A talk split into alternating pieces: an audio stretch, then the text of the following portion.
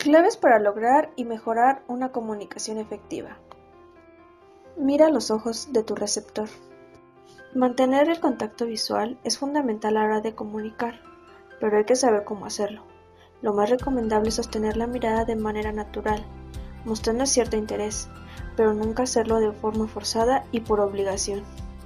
Mirar hacia otro lado mientras nos hablan expresa falta de interés, pero hacerlo hacia abajo sugiere que podamos estar mintiendo. Utiliza tu lenguaje corporal. Es fundamental que tus gestos y los movimientos de tu cuerpo acompañen y se correspondan con lo que dices, pero que todo tenga coherencia.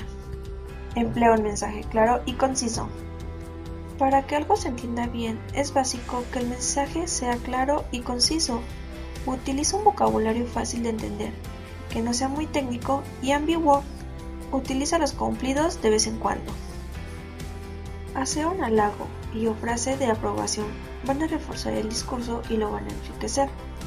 Los halagos refuerzan el discurso de la otra persona. Es estupendo. Me parece perfecta tu propuesta.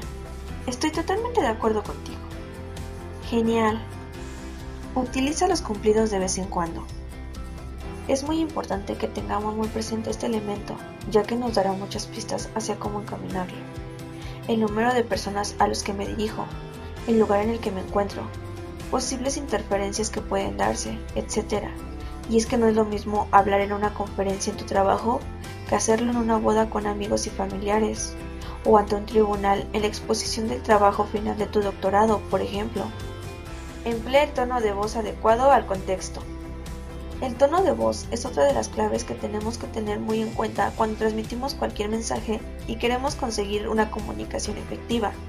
No cualquier tono de voz nos vale, no, no, el tono adecuado va a depender del tipo de comunicación que se establezca, del contenido concreto del mensaje y o de la situación en la que está.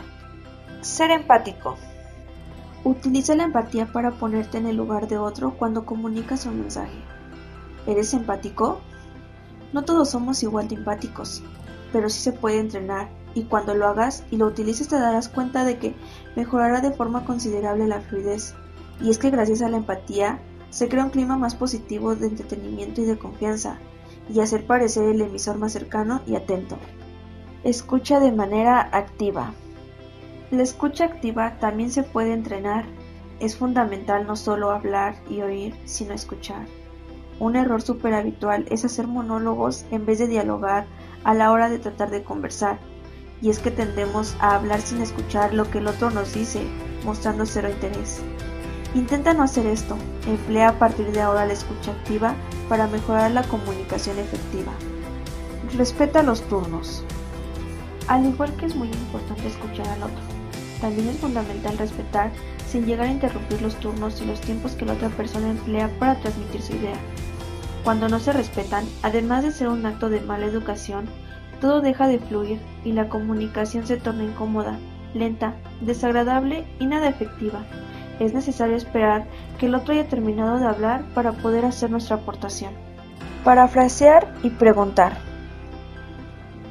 Hacer y devolver preguntas y parafrasear con tu público muestra interés en la audiencia y el interés es beneficioso para que la comunicación sea efectiva. Se genera empatía y facilita la escucha activa, demostrando de verdad que estamos escuchando y que queremos entender el mensaje. Cuando se parafrasea, Estamos organizando las partes del contenido. Si empleas estas claves a la hora de comunicar, podrás conseguir la habilidad de mostrar y exteriorizar tus ideas y sugerencias para que el receptor consiga comprender la información y recordar lo dicho. La comunicación efectiva comienza con la escucha. Robert Gailey